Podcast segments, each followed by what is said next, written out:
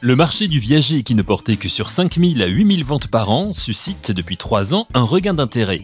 De nouveaux acquéreurs, particuliers et fonds d'investissement, en font désormais un véhicule de placement et d'épargne, et un nombre grandissant de vendeurs y voient une réponse à leurs besoins d'argent. Les grands entretiens, un podcast Imo. Nous avons décidé de nous intéresser aux avantages du viager en compagnie de deux expertes en la matière, deux notaires, maître Céline Galli-Carsenac et maître Isabelle Iti de l'étude parisienne Chevreux. Le viager a une image archaïque pour la grande majorité de nos auditeurs. Dans un premier temps, il est important d'en redéfinir les grandes lignes. Maître Isabelle Iti tout d'abord, puis maître Céline Galli-Carsenac. Effectivement, le viager, il a pu pâtir d'une image négative, euh, celle d'un pari sur la mort. Euh, il consiste à vendre un bien immobilier contre un prix payé pour partie sous forme d'une rente mensuelle, dont le montant est fixé dès la signature de l'acte de vente et qui sera versé jusqu'au décès du vendeur.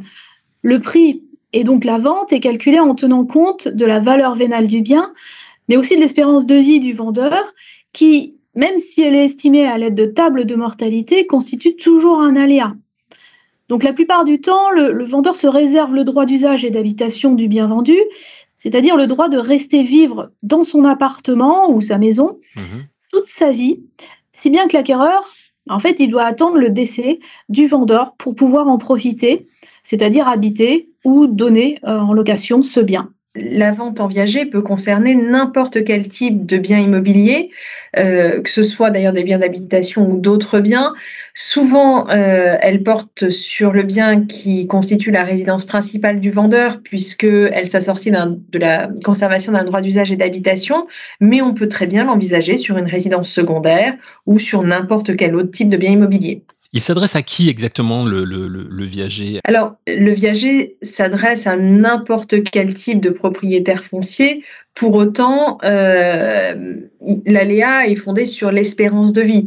Donc, euh, plus vous vendez jeune en viager, plus votre, votre acquéreur aura la crainte de payer une rente pendant une durée extrêmement longue potentiellement. Et on a d'ailleurs en souvenir, et c'est ce qui a terni l'image du viager, euh, certaines opérations de vente en viager où les vendeurs ont vécu très longtemps et les acquéreurs se sont retrouvés à payer une rente pendant de très longues années et à transmettre l'obligation de paiement de cette rente de cette rente à leurs propres héritiers. Oui, et puis j'imagine que si euh, je, décide de vendre en viager trop jeune, euh, je ne vais pas trouver d'acquéreur facilement. Ce sera plus difficile, effectivement. Alors comment ça se passe le viager C'est quoi la forme classique de, la vente? Euh, Le viager, c'est un outil privilégié pour une personne qui souhaite vendre son bien tout en restant chez elle le plus longtemps possible et en obtenant aussi un complément de revenu. Euh, alors on parle de, prix de vente hein, euh, qui est d'abord versé euh, pour une partie sous forme d'un capital, c'est ce qu'on appelle le bouquet, puis de manière échelonnée dans le temps au moyen d'une rente mensuelle que l'acquéreur, on parle de débit rentier, devra régler jusqu'au décès du vendeur crédit rentier. La rente, elle est aussi revalorisée chaque année par rapport au coût de la vie grâce à une clause d'indexation. Le bouquet, euh, il représente quoi au niveau de, l'estimation du, bien? C'est modulable en fait. Le bouquet, euh, ça va être une partie, parfois on va fixer à 30% par exemple, euh, et la rente constituera le surplus du prix. et encore une fois, elle est calculée en fonction de l'espérance de vie. Maintenant, on peut modifier, c'est tout à fait modulable. Donc si on prévoit un bouquet un peu plus faible, la rente sera plus forte. Si je, décide de vendre en viager, est-ce qu'il y a des, exonérations d'impôts, euh, que ce soit pour les le vendeur ou l'acquéreur? Alors oui, partiellement. Euh, déjà, côté vendeur, on va avoir une imposition de la rente soumise à l'impôt sur le revenu, mais pour une fraction seulement de son montant, qui va être fixé en fonction de l'âge du vendeur. Plus le vendeur vieillit, plus la part imposable de la rente sera faible. Côté, euh, côté vendeur également, si euh, il est assujetti à l'impôt sur la fortune immobilière, l'IFI, et qu'il s'est réservé le droit d'usage et d'habitation, ça présente un intérêt puisqu'il ne va plus avoir à déclarer la valeur vénale globale du bien, mais simplement la valeur vénale de son droit d'usage et d'habitation. Donc on, voit bien que euh, on a une taxation d'un côté à l'impôt sur le revenu qui s'affaiblit au fil des ans et une taxation limitée à l'impôt sur la fortune immobilière puisque on n'a plus la pleine propriété de son bien. Au niveau de l'acquéreur, pareil, euh, on a une décote. On a une décote au niveau de l'impôt sur la fortune immobilière, puisque là aussi, on va tenir compte du fait que notre acquéreur n'a pas la jouissance du bien. Donc, on aura euh, déduction du droit d'usage et d'habitation euh, de la valeur vénale.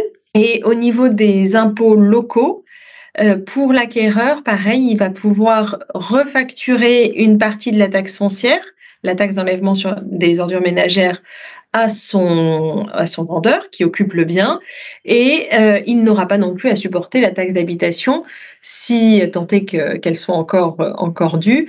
Mais si on se place aujourd'hui sur des vendeurs et des acquéreurs assujettis à la taxe d'habitation, eh bien cette taxe d'habitation sera facturée uniquement côté vendeur, qui sera l'occupant. On en sait un peu plus sur le viager, mais on a quand même envie d'entrer dans les détails. Alors, déjà, existe-t-il plusieurs sortes de viager que la vente classique de son bien à un certain âge pour pouvoir continuer à l'habiter jusqu'à son décès? La réponse de maître Isabelle Iti tout d'abord, puis maître Céline Galli-Carsenac. Déjà, on, peut, on a utilisé le mot viager occupé. Alors, le viager occupé, c'est lorsque le vendeur se réserve le droit d'usage et d'habitation du bien vendu. C'est à peu près 90% des ventes en viager. Inversement, le viager, il peut être aussi dit libre. Dans ce cas, dès la signature de l'acte de vente, l'acquéreur peut occuper le bien ou le donner en location. Alors, il y a d'autres modalités de paiement de prix euh, qui engendrent d'autres types de ventes. Des ventes sans rente viagère, où cette fois, l'acquéreur paye le prix uniquement en capital. On parle aussi souvent de 100% bouquet. Donc, c'est des ventes où le vendeur peut se réserver soit l'usufruit du bien, la vente porte alors sur la nue propriété du bien, soit le droit d'usage et d'habitation. La différence entre l'usufruit et le droit d'usage et d'habitation, c'est qu'avec l'usufruit, le vendeur a une prérogative supplémentaire, le droit de donner le bien en location et d'en percevoir les fruits.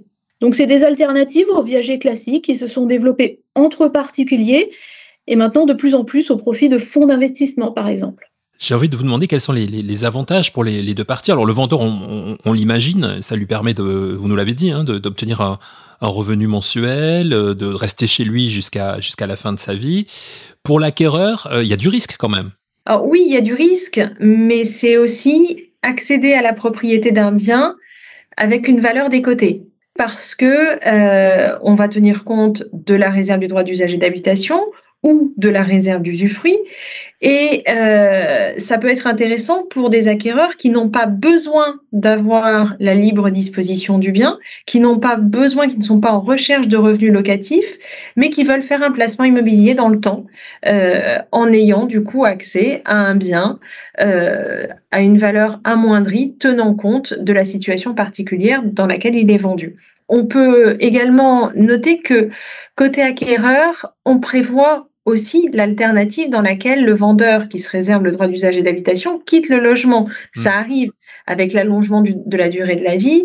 L'idée du viager, l'idée principale d'un vendeur en viager qui veut euh, rester dans euh, le bien vendu, c'est de conserver la jouissance de son logement le plus longtemps possible. Et pour autant, parfois, les aléas de la vie font que euh, il faut quitter le logement et aller dans un établissement spécialisé en EHPAD. Et dans ce cas-là, on prévoit dès la signature de l'acte de vente les conséquences que ça va représenter avec une augmentation de la vente, une, de la rente, une majoration de la rente et euh, la possibilité pour l'acquéreur de récupérer la jouissance du bien. Ce qu'il faut dans la, dans la vente en viager, c'est que les choses soient prévues et les règles soient fixées d'avance. C'est important, c'est la sécurité juridique. C'est important pour le vendeur de savoir ce qui va se passer s'il est amené à quitter son logement. Quelles sont les conséquences financières? Parce qu'évidemment, s'il quitte son logement, il engage des frais par ailleurs pour se loger, pour euh, accéder à une maison de retraite. Et c'est important pour l'acquéreur parce qu'il faut qu'il sache à l'avance quel sera le montant maximum qu'il va devoir payer en termes de rente mensuelle, sachant qu'il a déjà l'aléa de la durée du versement de cette rente. Oui, parce que dans, un cas comme celui-là, l'acquéreur ne, récupère pas le bien avant. Il faut qu'il attende le décès quand même du vendeur. Alors oui, pour autant, on peut très bien imaginer des situations dans lesquelles, si le droit d'usage et d'habitation cesse, hmm. l'acquéreur puisse accéder au bien. Mais il faut le prévoir dans l'acte de vente.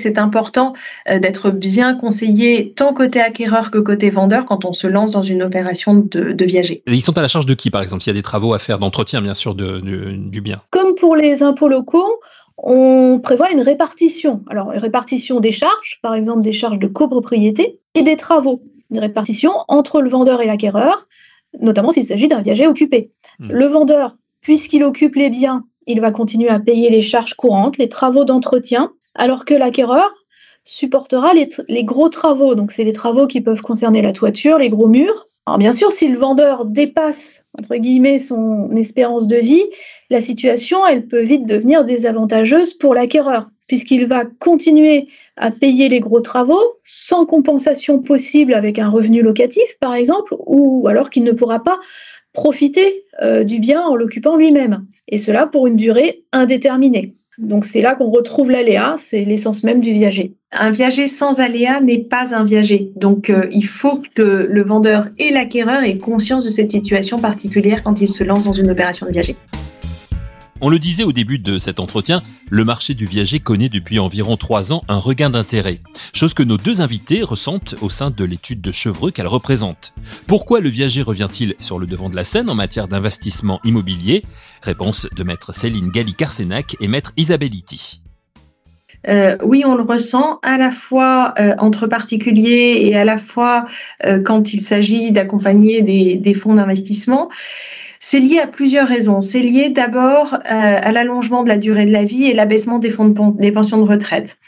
Euh, donc on a une durée de vie qui s'allonge et des moyens en fin de vie, des moyens financiers qui diminuent et qui sont une vraie source d'inquiétude pour, euh, pour les personnes qui avancent en âge on a également euh, une conséquence directe de la crise sanitaire, c'est qu'on a vu euh, la situation très difficile dans certains établissements spécialisés pour les personnes âgées, avec euh, un isolement des personnes âgées, avec des problématiques sanitaires importantes. Et cette image négative a certainement motivé un certain nombre de personnes avançant, avançant en âge à euh, réfléchir à la vente en viager de leur logement pour se maintenir le plus longtemps possible dans leur cadre de vie. Et euh, c'est vrai que les seniors veulent de plus en plus rester chez eux tout en assurant des, euh, des moyens financiers permettant d'assumer la fin de vie.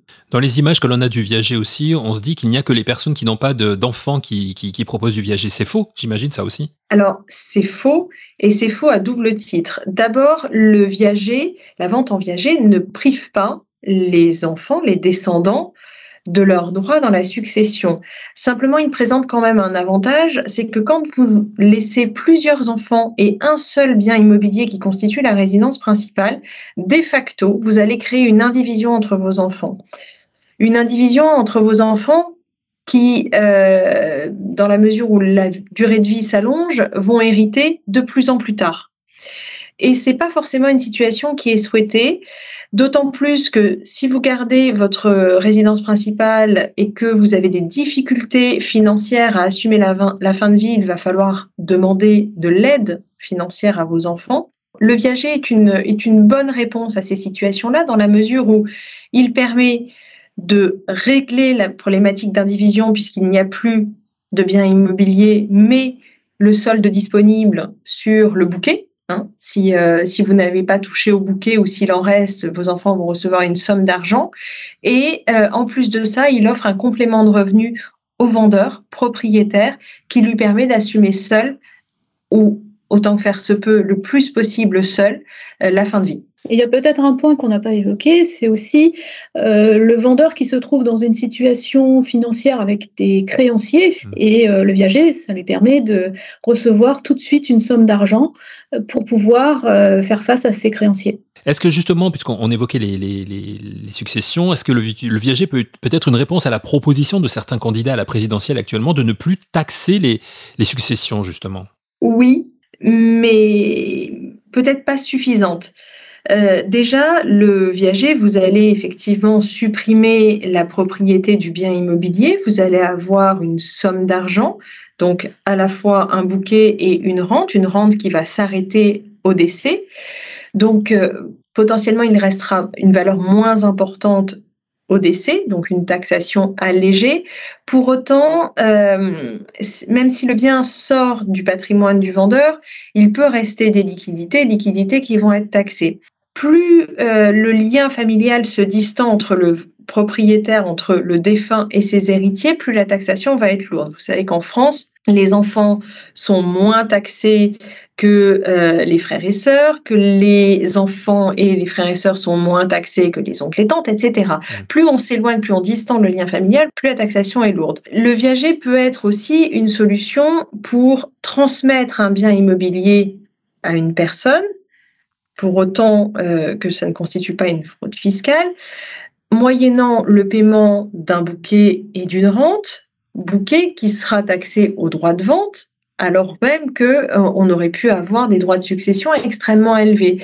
Maintenant, le viager en lui-même seul ne répond pas à euh, la problématique de fiscalité lourde qui pèse sur les patrimoines en France. C'est vrai qu'en France, on a une fiscalité très lourde, tant euh, au moment du décès que au moment de la transmission entre vifs hein, par donation. C'est une solution qui répond partiellement à cette difficulté, mais qui seule ne suffit pas à transmettre sans frais des patrimoines qui peuvent être importants. On entend beaucoup d'économistes hein, en parler, euh, réagir aux, propositions des, candidats à la présidentielle. Mais vous qui êtes euh, dans le cœur du sujet, votre avis de professionnel, qu'est-ce que vous en pensez? Il faut au moins réformer la chose ou, carrément on peut supprimer ces droits de succession? Alors, il y, a, deux problématiques. Il y a la problématique qui pèse sur les, sur les contribuables, hein, donc sur les héritiers, et mmh. puis il y a la problématique de ressources que cela représente pour l'État, puisque euh, les droits de succession sont des taxes qui sont prélevées au moment de la transmission, qui permettent d'alimenter la politique fiscale. Euh, ce sont des taxes qui sont liées à la valeur du patrimoine, donc euh, vous avez déjà des systèmes qui permettent euh, d'avoir le bénéfice d'abattement, qui vont permettre de transmettre partiellement son patrimoine sans fiscalité. Euh, un allègement des droits serait évidemment bienvenu. Maintenant, ce qu'il faut garder à l'esprit, c'est que euh, la durée de vie s'allonge et que on transmet, quand on transmet à ses enfants, on transmet à des enfants qui ont déjà atteint un certain âge et peut-être qu'une piste serait de se dire améliorons la transmission au profit de jeunes générations en allégeant les droits de donation, en allégeant les droits de donation en faveur des petits-enfants pour euh, essayer d'orienter la transmission patrimoniale vers des générations qui en ont besoin. Aider un petit enfant à s'installer, ça peut être une bonne solution s'il y a une fiscalité qui est allégée, plutôt que transmettre son patrimoine un enfant qui approche déjà de l'âge de la retraite, qui va ensuite lui-même transmettre de plus en plus tard à ses propres enfants. Et finalement, on est sur un système où euh, la transmission patrimoniale qui permet l'aide à l'installation n'atteint pas le but poursuivi parce qu'elle n'aide pas des générations qui en ont besoin. Voilà donc une proposition de professionnels pour nos candidats à l'élection présidentielle d'avril prochain. Et pour en revenir sur le sujet initial de notre entretien du jour, si vous souhaitez investir en viager, vous avez désormais tous les en main grâce à nos deux expertes que l'on remercie, maître Isabelle Iti et maître Céline Galli-Carsenac de l'étude notariale parisienne Chevreux. Merci à vous d'avoir écouté cette émission et rendez-vous très vite pour un nouvel épisode de Les grands entretiens, un podcast Imo Week.